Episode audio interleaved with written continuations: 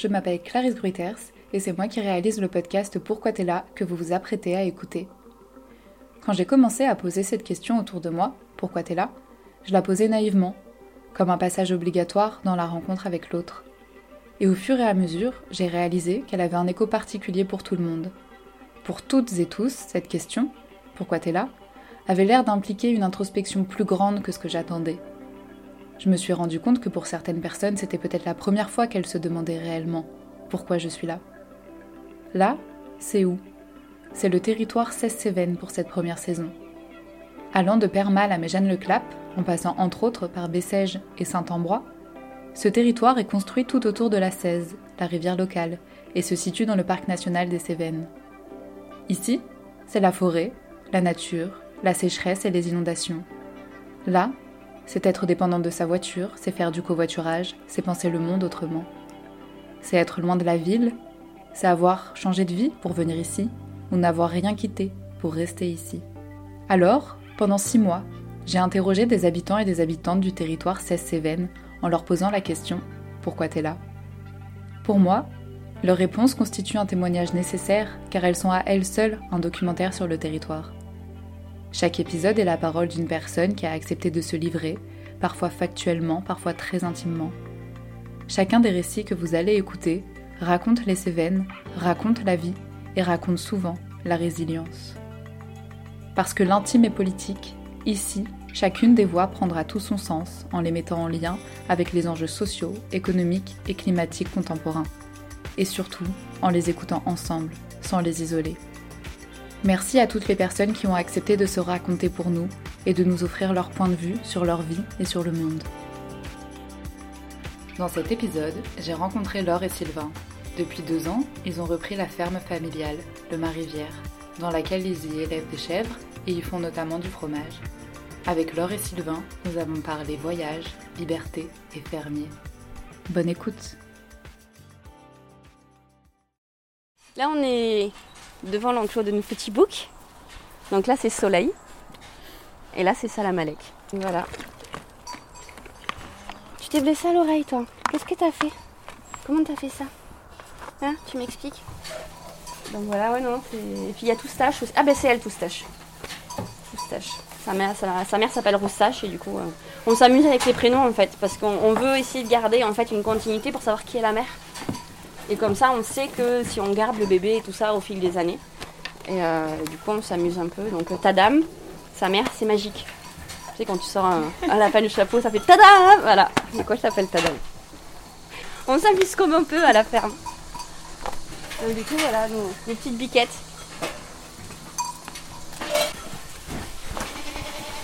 Là, on, récupère le lait dans les machines, ah on le verse là-dedans. Puis après, on emporte le bidon en fait. Donc, euh, donc voilà ma fromagerie. Donc là, donc, dès qu'on arrive, c'est la salle de nettoyage. Donc là, c'est là où on nettoie tout le matériel. Du coup, on va aller voir. Dans la salle de fabrication. Voilà, la salle de fabrication. Ça, c'est les fromages qui ont été faits hier. Donc là, ils sont, super frais. Et donc, du coup, une fois qu'on a fait les fromages, on les laisse à peu près une journée à côté. Et puis après, on les transvase ici. Salle d'affinage. Voilà. Donc le matin, euh, la personne qui fait la traite euh, m'amène le, le, lait à l'entrée de la fromagerie, qu'on va en présurer ici. Et donc là, on a deux salles. Donc ici, c'est une salle, tu le sens, qui est fraîche et euh, avec une hygrométrie qui est contrôlée. Donc on, a notre hygromètre ici, on essaie de maintenir à 70. Donc c'est la pièce de séchage. le but ici, principalement, c'est de développer, on va dire, la croûte du fromage. Donc cette petite fleur qui est en surface blanche euh, et qui permet d'avoir un fromage qui ne colle pas, qui a une jolie tenue. Hop Et à côté, c'est la cave. Donc ici, on a une atmosphère chargée en humidité. Encore que là, on est en fin de saison, on n'a pas beaucoup de fromage, donc c'est pas très humide. Et ici, c'est là qu'on va faire crémer nos fromages. Et donc l'affinage, c'est un voyage entre ces deux salles, en fonction de l'état du fromage, on passe d'une salle à l'autre. Ça fait un an que Jean-Pierre nous apprend ça. Ça m'a mis bonne année complète à être au point et à réussir à faire des fromages euh, bien parfaits. Quoi. Parfait, je jette des fleurs. Euh, ça fait quand même 5 ans qu'ils cherchaient des repreneurs. Ils ont testé, ils ont essayé avec euh, plusieurs personnes. ça n'a pas matché. Et en fait, euh, nous, on comptait pas du tout la reprendre à la base. Vraiment, nous, quand ils nous ont demandé, en fait, au départ, ils ont demandé à toute la famille. Ils ont demandé à leurs enfants, ils ont demandé aux neveux et nièces, ils ont demandé vraiment à toutes les personnes qui connaissaient. Et moi, dans ma tête, j'étais en mode, mais non, j'ai déjà bossé un été ici, euh, même deux. Sinon, je vois pas faire ma vie de ça, en fait. Et puis, bah, si. si, parce que du coup, euh, avec Sylvain, on, on avait des boulots assez euh, plan-plan, enfin, des boulots comme tout le monde, en fait, avec une horaire standard. Et puis, on a tout quitté. Et euh, moi, j'étais. Enfin, je suis toujours fonctionnaire. Et j'étais responsable du service euh, gestion euh, des déchets et environnement. Et je gérais, euh, voilà, je gérais absolument tout de A à Z, que ce soit de la communication, le budget, euh, les marchés. C'était dans la communauté de communes du Pont-du-Lac. Le, le fond me plaisait, le métier, mais euh, après le voyage, en fait, on a voyagé pendant un an. Et après le voyage, j'étais en mode. euh, Envie de liberté. ouais, c'est ça. Alors moi, je travaillais dans le nucléaire, dans une grosse boîte du nucléaire. Je faisais de la sûreté nucléaire. Euh, C'est tout aussi une réflexion, euh, on va dire, un peu philosophique, quoi, euh, euh, autour de comment on peut vivre heureux.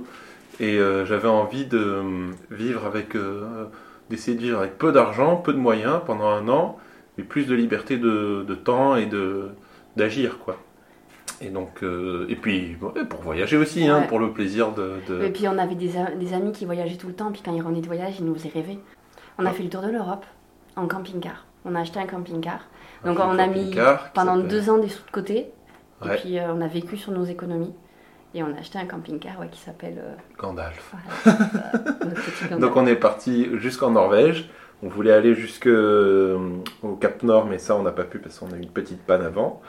Et ensuite on est redescendu par le- l'Europe de l'Est euh, jusqu'au sud, sud, sud de la Grèce pour passer l'hiver. Donc en fait on a passé voilà, on a passé l'été euh, au nord et l'hiver au sud Ouais. pour pas avoir euh, trop froid. Ouais. Et on a fait 24 pays en tout en, en 10 mois. Ouais. on s'est, régalé et on a découvert plein de choses. On s'est, on s'est découvert aussi. C'est complètement différent parce que tu vis ensemble euh, dans 9 mètres carrés tout le temps.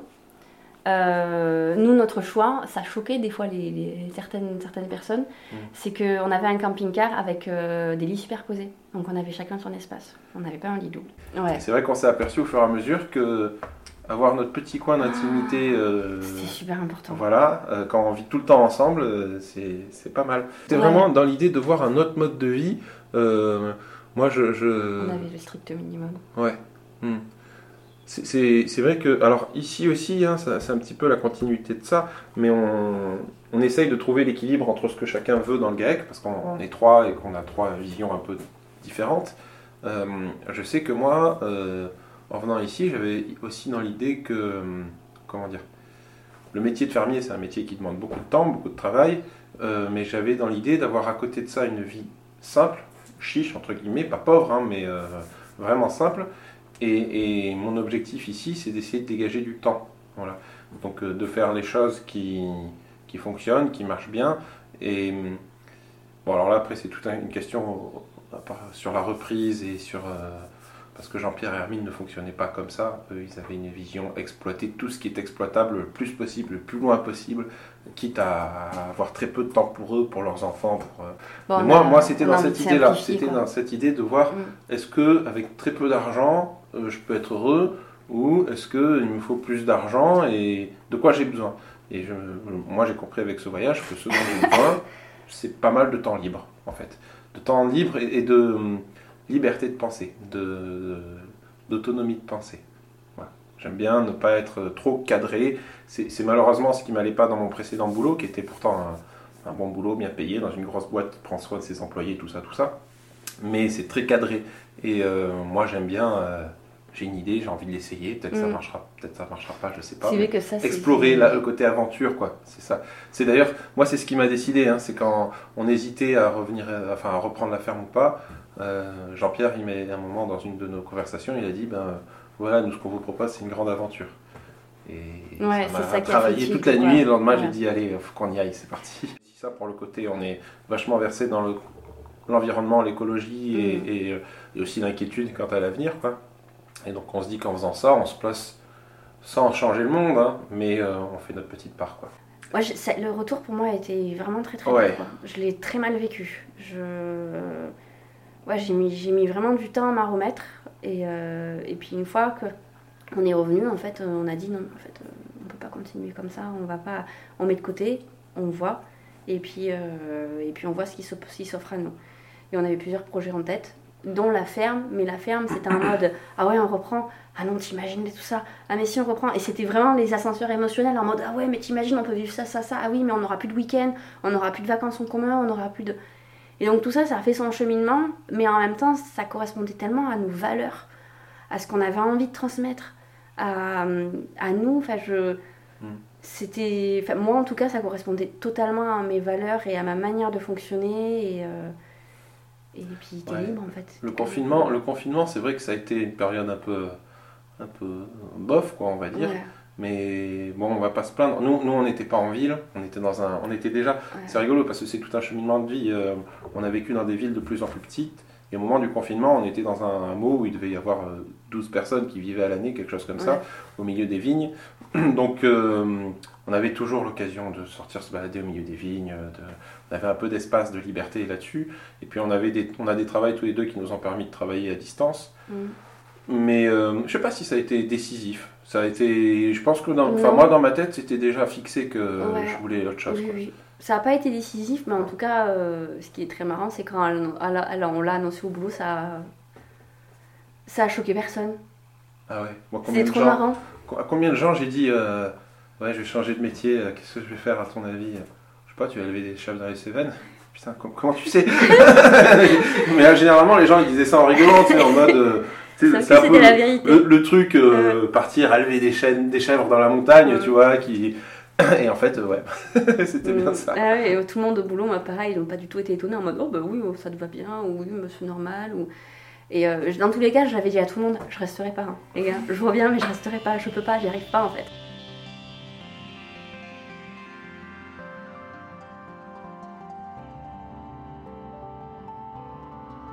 En fait, il y a beaucoup de gens qui ont envie de faire des choses, mais qui ont peur. Je trouve qu'on vit dans une société qui est très enfermée dans la peur, dans la crainte de l'avenir, de la suite. Et, euh, ce voyage qu'on a fait avant, ça a été justement, euh, je sais pas comment, comment dire ça, c'est comme si euh, il fallait se lancer dans le vide et ça, ça a été un premier jet. Voilà. C'est-à-dire qu'on a, vendu nos appartements, nos voitures, on est parti, on n'avait plus rien. Alors on avait notre, notre travail qui nous attendait, c'était notre, on va dire notre filet de secours. On est parti un petit peu en mode, ça a été la, première fois qu'on s'est lancé. Hmm. Et, et, vu comme ça s'est bien passé, vu comment on s'est débrouillé, vu comme, en fait, ça nous a permis de nous rendre compte que on n'est pas si fragile. Tout est accessible en fait si on veut. Que on, peut très bien vivre avec peu d'argent. Mm. Que voilà, on a énormément. Les gens ont énormément de crainte de se dire que oh, le manque d'argent, oh là là là là. Et puis on s'aperçoit que en plaçant son argent au bon endroit, alors je dis pas hein, qu'il faut un minimum, hein, mais en utilisant son argent intelligemment au bon endroit et en faisant les bons choix, il y a moyen de vivre très bien avec pas beaucoup d'argent. Ah en tout cas en dehors des grandes villes, j'imagine. Et, euh, et, la plupart aussi m'ont dit ouais, euh, ça nous fait rêver quoi. Et je disais, mais tu peux le faire. As, si tu as la possibilité. Ça ou autre chose. Hein. Ça ou autre chose, tu peux le faire. Tu peux. Et il y a plein de gens, notamment, c'est pour ça que je, parle, je parlais du confinement. Après, je pense que ça a changé la mentalité de plein de gens. Euh, moi, une fois que je suis partie de mon boulot, il y a eu une vague de départ. Parce que moi, j'étais déjà partie une première fois, je suis revenue, puis je suis repartie. Et euh, je l'ai vu, j'ai vu dans le regard pétillant des gens et tout ça, j'ai vu de. Et les gens avaient envie. Et le, confinement a fait qu'il y a plein de gens qui ont changé de vie. Hmm. Mais plein. Qui ont dit, bon, ben en fait, euh, non, ça me plaît plus, ça. Et, et nous, on est. Après, je, je verrai ce que je viens de dire quand même. Euh, il y a beaucoup de gens qui ont peur. je ne veux pas nous faire passer entre guillemets pour des héros. Nous, on a eu une, belle opportunité, ah, une belle chance, l'air de rien, parce que c'est un projet familial. Donc c'est une ferme qui existe, qui tourne, qui marche. mon oncle et ma tante nous ont dit vous venez, on vous forme. ils nous font comment dire financièrement, euh, on n'a pas de crédit à faire, euh, on s'arrange avec eux, alors on va leur payer les choses, hein, mais ils nous laissent du temps. Donc euh, c'est vrai que quand même on a eu une belle opportunité, on a eu une belle chance. Hein. Ah on a une grosse chance. Le fait que ça soit familial, c'est quand même...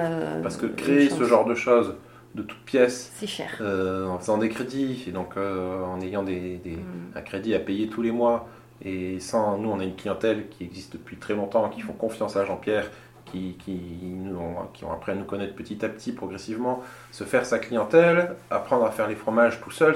L'air de rien, c'est super technique. Ils nous ont, ils nous ont fait gagner 8 ans, 10 ans d'expérience de, en un an. Ouais. Donc, euh, Facile. Il y a pas mal d'avantages d'habiter sur place. C'est que bah, quand tu as fini le boulot, euh, tu dans, dans deux minutes, tu es chez toi. Donc c'est hyper pratique. Par contre, il y a aussi des inconvénients, c'est que bah, tu es toujours sur la ferme en fait. Tu coupes pas vraiment. Tu arrives à, on arrive à couper, mais tu coupes pas vraiment. Mais c'est quand même ça- avantageux quoi. Ça fait partie de la vie de fermier pour Mm. moi. C'est-à-dire que dans un mode de vie où euh, Tout on- est lié. il y a beaucoup moins les horaires Mm. travail, les horaires vie et voilà, c'est le travail, la maison, tout ça, c'est ta vie. C'est même- un peu mêlé. euh, on n'a pas des heures fixes, on n'a Ouais. pas voilà. Puis Et- même, on dit même plus qu'on va au travail en fait. non, Quand les gens nous demandent on fait le travail, on dit mais on travaille pas, on est fermier. C'est pas pour nous, c'est plus un travail, c'est un mode de vie, c'est notre vie. Mm. Et alors qu'avant le travail c'était une contrainte. Là c'est alors il y a des contraintes quand même. Il y a des l'été. euh, c'est des grosses journées. et on tire un peu la gueule. Mais l'avantage c'est que c'est vrai qu'à ton boulot quand t'es fatigué, tu peux pas te dire bon les gars, euh, je vais me coucher, je suis fatigué. Là quand t'es fatigué, tu dis oh, euh, là j'en peux plus, je vais dormir une heure, je reviens. Après, ça tient Ouais. vachement à- au, au groupe aussi. Ouais. Et on est un petit. Enfin, on est trois, donc on, est, on fait partie de la même famille, hein, on se connaît bien, mais on marche très bien entre nous aussi. On, on, a, on a le choix, on s'est fait le choix d'avoir euh, un relationnel très humain Mm. et donc d'être euh, très dans le. Comment dire La compréhension de l'autre, en fait, des besoins de, de- de tout un chacun. Et bien, euh, ça, fait faire euh, deux un ans. an et dix mois, ouais. Ça va Ça faire va faire deux, deux ans. ans, à la fin de l'année, ça fera deux ans. Mhm. C'est ça. Donc première année, on était employé. Mm. Euh, donc on était vraiment dans la phase d'apprentissage. Et là, depuis le début de l'année, c'est nous qui faisons tourner la ferme, qui gérons la ferme. Donc euh, ça se passe super bien, on est content. euh, Alors on a choisi euh, expressément, enfin volontairement, de se faire un petit salaire la première année pour pouvoir mettre des sous dans la ferme, moderniser un petit peu. Comme je disais, moi mon temps c'est de dégager un peu de, temps libre. Donc acheter un lave-vaisselle industriel, un, un temps calé, des choses comme ça qui nous permettront de... L'idée, ça serait que une personne puisse gérer la ferme la- toute seule sur une journée quand il n'y a pas d'extra, quand il n'y a pas de marché, quand il n'y a pas Mm. de choses comme ça. Voilà. Parce que par exemple, nous, moi et Sylvain, les jours de repos ensemble sont rares. Souvent, c'est une demi-journée Hmm. de repos quand on y arrive par mois. Euh, les vacances, euh, la dernière fois, on a pris 5 jours au mois de juin. Ouais. Mais sinon, depuis, on n'a pas, on pas repris. Mais par contre, c'est vrai que par rapport à notre ancien boulot, on se voit. Notre ancien boulot, on mangeait pas ensemble. On se voyait pas. On se voyait le matin une demi-heure et on se voyait le soir une heure et demie, deux heures. Mm. Là, euh, C'est on passe plus de temps ensemble. ouais. Mais euh, on a besoin aussi de passer du temps un peu à l'extérieur. Il y a des moments qui font douter, il y a des moments qui sont durs, qui sont... Là, on arrive dans une période où, euh, Ouais, C'est plus calme. Ah non. où on va pouvoir dormir un peu plus, Ouais. où le matin on se lève à 7h et pas à 5h30, où on finit à 20h et pas à 22h. même. Euh, on arrive à une période où en fait, on- ici à la ferme, on vit vraiment en fonction de la durée des journées. Et on travaille en fonction de la durée des journées en fait. Et l'été, c'est vrai qu'on a des amplitudes horaires qui sont énormes, mais par contre, on a 4 heures de pause dans l'après-midi. Et en plus, notamment cet été, on ne pouvait pas travailler l'après-midi. Ah, c'était impossible quoi. C'était, euh, il faisait vraiment très très chaud, sortait, on n'en pouvait plus. Je pense que par, par, grâce à, no- à notre chance d'avoir une, une ferme dans la famille, parce que jamais on s'était imaginé faire ça en fait, vraiment jamais. On est là parce qu'on avait envie de sauver ce lieu et qu'on n'a pas, on n'avait pas envie qu'il périclite parce que c'est un lieu qui, quand tu vois les, les enfants qui arrivent, les cousins, les petits cousins, la famille et tout ça, et que tout le monde est trop content de voir les animaux et passer et participer, euh, parce que c'est un lieu de vie, euh, parce qu'on a eu cette chance, on nous a donné cette chance de pouvoir reprendre, Mhm. et parce que ça correspond à nos valeurs et euh, à notre vision du monde, et on a un peu peur de l'avenir quand même, parce qu'on ne sait pas où on va, et qu'on avait envie d'être un peu autonome. Et on est quand même pas mal autonome en fait. J'ai que... l'impression aussi que c'est un, un- un lieu d'avenir. Alors Ouais. ça peut paraître très bizarre parce que quand on vient ici, c'est très à l'ancienne. Petit à petit, on va être obligé de revenir à ce genre de choses. Le pétrole se fait de plus en plus rare. On voit bien les, les difficultés politiques autour de, de- des énergies, du gaz, de l'électricité. Euh, et je pense que les petites structures familiales comme ça, ont, un très bel avenir devant elles. C'est pour ça, je pense qu'on est dans un lieu d'avenir. Ouais, on est dans un lieu qui, qui... On est un peu fou. On. Ouais. Non, on n'est pas fou. Moi, je pense, je pense clairement que ça. j'ai- envie de dire aux gens de se lancer dans ce genre de, de choses parce que ça fait peur, Ouais. mais en y mettant euh, un petit peu du- de cœur à l'ouvrage et un petit peu de, de jus de cerveau, entre guillemets, euh, ça, ça marche bien. Et puis en fait, on n'est on pas à plaindre, hein, euh, la ferme tourne bien. Et, et- puis ouais, cette autonomie de pensée Ah, aussi, ce côté d'aventure. Je pense que l'homme n'est pas fait en fait pour euh, être enfermé dans un train-train quotidien Ah, hyper répétitif et, et, et dans quelque chose de très cloisonné et hyper confortable. Mais je pense pas. Moi, j'ai toujours dit, euh, être heureux, c'est- pas facile, c'est c'est difficile. C'est-à-dire que c'est pas en choisissant la voie qui paraît la plus facile qu'on va être le plus heureux. Bien souvent, c'est l'inverse. La, la voie qui nous emmène vers du bonheur, vers du bien-être, c'est une voie euh, pleine d'embûches et, pas facile à, parcourir, qui fait peur. Et, là, on, bah, on s'est lancé là-dedans, tout simplement.